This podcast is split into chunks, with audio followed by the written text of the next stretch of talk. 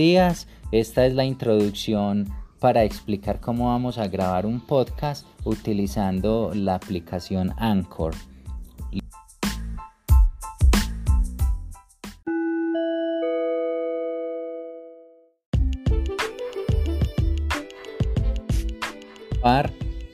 Este es el desarrollo entonces del podcast y en este, en este apartado vamos a explicar como tal o a dar a conocer la temática que queremos trabajar con el audio.